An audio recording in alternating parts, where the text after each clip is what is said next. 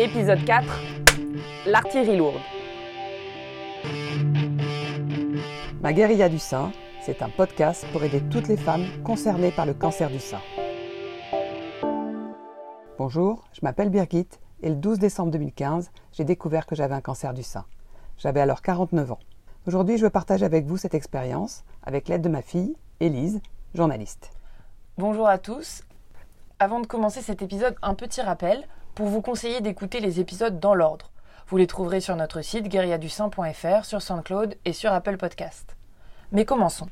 Dans ce quatrième épisode, très important pour nous, nous allons parler chimiothérapie. C'est un mot que l'on associe évidemment avec le cancer, un mot que tout le monde connaît, un mot qui fait peur. Mais qu'est-ce que cela englobe exactement? Qu'est-ce que c'est une chimio? Quand on pose des questions assez précises, on se rend compte qu'on sait finalement assez peu de choses sur ce en quoi consiste le traitement. Même toi, maman, qu'est-ce que tu savais de la chimio avant d'être diagnostiquée? Que du négatif. Les premières fois que j'étais confrontée avec des personnes qui avaient vécu de la chimiothérapie, c'était à mon cours de gym chez ma où je vais depuis que tu es née. Il y a une quinzaine d'années, en même temps à peu près, il y a deux filles qui sont arrivées avec un foulard sur la tête. Elles étaient tout le temps épuisées, enfin, ça n'en pouvait plus, quoi. C'était difficile. Il y avait une, une des filles, Winnie, qui m'a beaucoup aidée, euh, avec qui je me suis toujours très bien entendue. Et puis il y en avait une autre, euh, je me souviens plus de son prénom, et puis elle n'est jamais revenue au cours de gym. Et on sait qu'elle avait disparu. Ça nous a toutes fait un choc. Puis en fait, il y a aussi les films, les séries, sur lesquels, franchement, je n'avais pas besoin de m'apaisantir. Euh, ça me fout toujours la trouille depuis, depuis toujours. Finalement, comme tout le monde, j'avais une idée des effets que ça produit, mais en fait, je ne savais pas vraiment ce qui allait se passer. Toi, tu euh, as su que tu avais un cancer. Tu as su euh, après que tu allais euh, devoir faire une chimiothérapie. C'est ce qu'on raconte un peu dans le, premier épisode. Tu as eu le temps de t'informer, tu as été renseigné par, par les médecins. on a voulu faire cet épisode parce que, au-delà des effets, on voulait raconter étape par étape la façon dont se passe une chimiothérapie, dont s'est passée ta première chimiothérapie. Est-ce que tu peux nous raconter comment tu t'es senti le matin, c'était un 1er mars, quand tu as dû euh, aller à ta première chimio Pour ma première chimio, j'avais vraiment très peur. Et en même temps, j'avais envie que ça soit fini. Alors j'y suis allée hyper déterminée, la combattante. J'ai pris ma douche, j'ai bu de l'eau, un café. J'ai préféré y aller à jeun pour éviter d'avoir des nausées. Euh, j'étais plus tranquille avec ça. Mais c'est pas une obligation. Je me suis habillée confortablement, j'ai mis un chemisier qui s'ouvre pour faciliter la mise en place de la chimiothérapie. J'avais pris des médicaments qu'on m'avait demandé et notamment un patch qu'on met au-dessus du cathéter qui fait que la piqûre ne fait pas du tout mal quand euh, on, nous, on, nous, met les produits. Donc j'avais préparé un sac avec des choses à faire, j'avais mis un livre, euh, je crois que j'avais mis du tricot, j'avais mis mon portable avec mes écouteurs. Je savais qu'il fallait que je m'occupe pendant 3-4 heures, qui est le temps prévu pour la durée de la séance de chimiothérapie. Je suis partie bien en avance avec mon train de banlieue. J'ai marché euh, de la gare du Nord à l'hôpital Saint-Louis parce que je voulais prendre de l'air, de l'énergie. Puis euh, pour la première fois, je, t'avais dit, euh, demander de venir me chercher parce que j'avais peur de ne pas être en forme et de ne pas être capable de rentrer toute seule à la maison. Au global, j'avais très peur. Oui, je me souviens, on avait pu repartir avec un taxi, ce qui est d'ailleurs remboursé par la sécurité sociale. Ça, c'est une information utile.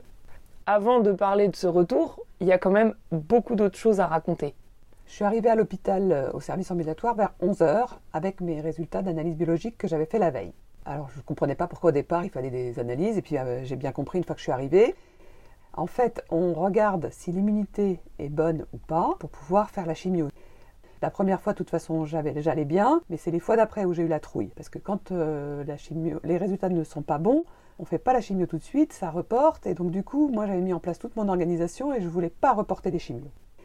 Et puis après, on a le temps de gamberger, parce que en fait, euh, on arrive, mais ça commence par de l'attente. Donc j'ai dû patienter qu'un lit se libère. Et moi, j'étais pas encore habituée à la lenteur de l'hôpital. Je me disais, mais qu'on en finisse. Je rêvais que d'une chose, c'est que je puisse rentrer chez moi et qu'on passe à autre chose. Tu m'as envoyé d'ailleurs euh, plein de SMS pour me dire euh, que tu n'avais pas encore commencé, que tu n'étais pas encore rentrée. Ça a été un moment, oui, qui a, qui a duré assez longtemps. Ouais, parce que j'étais stressée. En plus, j'étais agacée parce que ça n'avançait pas. Au bout d'une heure d'attente, j'étais un peu comme un lion en cage. Les infirmiers sont venus me chercher m'ont installé dans une chambre à trois lits avec deux autres patientes qui étaient déjà en cours de traitement. Alors là, l'infirmier a été vraiment gentil, m'a expliqué toute la procédure. Il a commencé à me préparer. J'étais tellement excitée, tellement stressée. Grâce à lui, je me suis sentie entre de bonnes mains et je me suis calmée. Avant de commencer à recevoir le produit, j'ai eu la visite, aussi eu la visite d'une interne qui a vérifié mon dossier. Et je savais à ce moment-là qu'il fallait demander un casque réfrigérant. C'était hein, l'espoir de conserver les cheveux. Donc on me l'a proposé, j'ai même pas eu besoin de le demander, on me l'a proposé. Et puis du coup, bah, j'ai regardé autour de moi, puis ma voisine de lit, elle en était à sa cinquième chimio, elle avait encore ses cheveux, son casque sur la tête. Moi je me suis dit, euh, oh bah écoute, euh, ça vaut la peine, hein, j'ai peut-être une chance de garder mes cheveux. Et donc j'ai supporté le désagrément du casque, parce que c'est quand même pas très agréable, c'est hyper froid. J'étais très stoïque. Voir ta voisine, ça t'a motivé ben, elle était très positive, elle avait l'air hyper rodée, euh, elle faisait sa petite routine. Avec elle, euh, ça m'avait pas l'air difficile les chimios. Et en fait, pendant toutes les chimios, j'ai vu d'autres femmes à côté de moi, et euh, heureusement que je l'avais eu elle en premier, parce que les autres, c'était pas toujours ça. Hein. Parfois, elles étaient très mal en point, et là, ça rappelle, ça met une petite claque dans la figure, et ça rappelle la difficulté de la maladie. On rentre dans le vif de la chimiothérapie. On l'a appelé l'artillerie lourde parce que on t'injecte un cocktail de différents produits. On commence par piquer dans le cathéter pour pouvoir injecter les produits. Dans mon cas, il y avait quatre poches à recevoir. La première solution, c'était une solution hydraulique pour préparer le terrain. Puis on m'a mis une poche d'épirubicine, c'est un liquide rouge couleur grenadine. Puis après une seconde poche d'un autre produit qui s'appelle l'endoxan. Et à la fin, pour terminer, on a rajouté une dernière poche et celle-là je l'ai trouvée interminable, qui permet de nettoyer les deux précédentes. J'étais hyper incommodée par l'odeur, il y avait une espèce de gaz moutarde qui me montait, j'ai l'impression, c'était très désagréable. Ça m'a mis une migraine, ça m'a piqué les yeux, le nez. Donc j'en ai parlé aux infirmiers qui m'ont donné un doliprane. Bon, ça a duré à peu près une heure et demie et après je me sentais mieux. Pendant tout le temps, j'ai gardé le casque réfrigéré et on l'a d'ailleurs changé euh, au moins une fois au milieu de la chimio. C'était pas agréable, mais j'avais bon espoir de garder mes cheveux. Pour la chimio en elle-même, c'est à peu près tout. C'est tout alors. On est presque, on est presque déçus. On s'attendait à quelque chose d'extraordinaire. Hein, vu, tout ce qu'on dit de la chimio, là, c'est plus de peur que de mal pour le moment. Ben, je me suis fait la même réflexion sur le moment, je vais te dire. Euh, je me suis dit, bon, ben voilà. Euh, mais euh, rassure-toi, les effets indésirables, qui sont assez impressionnants, sont arrivés assez vite et m'ont ramené à la réalité. Je me suis d'ailleurs rappelé ce que mon oncologue m'avait dit. Elle m'avait dit, je vais vous rendre malade. Les effets secondaires, justement, tu dis que ça arrive très vite. Tu peux nous en dire un peu plus? Il y a un premier effet qui est bizarre. Donc juste après la chimio, quand on a reçu beaucoup de liquide dans le corps, on a envie de faire pipi. Et mon premier pipi, il était rouge, il sentait le médicament. C'était assez déconcertant. Puis après, ben, on est rentrés toutes les deux euh, en taxi à la maison. Et là, je me suis posée sur le canapé et je me suis sentie groggy, euh, comme si j'avais une gueule de bois. Oui, ça, on connaît, on connaît tous. Et tu sais aussi que pour la meilleure chose, quand on a une gueule de bois, ben, c'est faire la sieste. Comme euh, je savais pas dans quel état je reviendrais de la chimio, j'avais tout préparé en amont, j'avais fait mon petit dîner. Je vous ai laissé dîner, j'ai à peine mangé, puis je suis allée me coucher. J'étais hyper nauséeuse, je me sentais quand même vraiment pas en forme. J'avais mis une bassine à côté de mon lit, j'avais très peur de vomir, euh, j'avais très peur d'être mal toute la nuit. Mais en fait, compte, euh, avec ma préparation, un régime de légumes cuits, avant, j'avais fait des séances d'acupuncture. J'ai pas si mal dormi que ça, et j'ai pas du tout vomi. On reparlera de cette préparation dans nos prochains épisodes. Dans le cas d'une chimio, combien de temps elle dure cette gueule de bois? Alors, dans mon cas, 2-3 euh, jours. Quand même, hein Ouais, quand même. C'est pas très agréable. En fait, ça va de mieux en mieux, mais j'avais pas vraiment faim, j'avais besoin de faire des siestes, j'avais envie de rien, j'étais un peu lasse. Petit à petit, je me suis sentie de mieux en mieux. Les fois d'après, comme je savais que j'aurais ça, j'ai pu m'organiser, j'ai pu anticiper, puis me préparer pour euh, les, les chimios suivantes.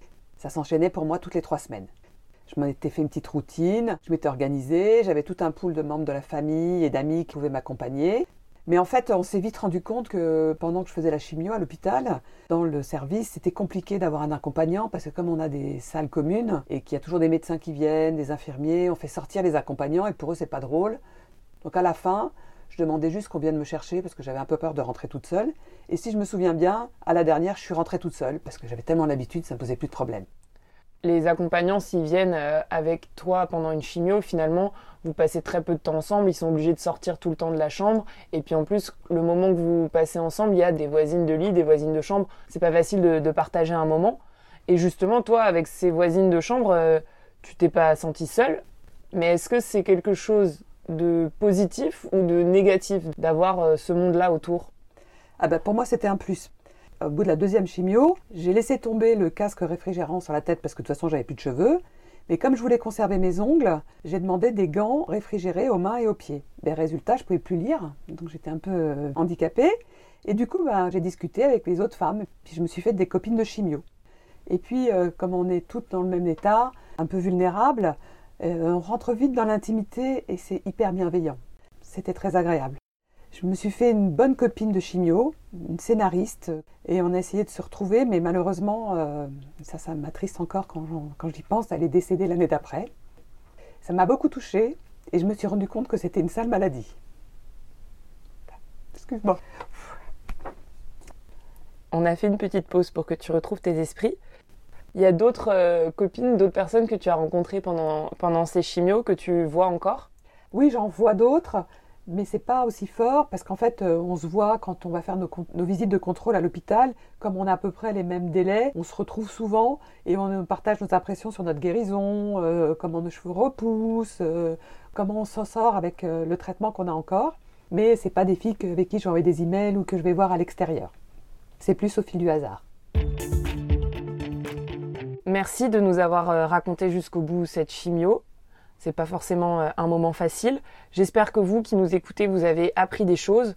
On va continuer à aborder euh, les différents aspects du cancer dans nos prochains épisodes. On va détailler tout ça.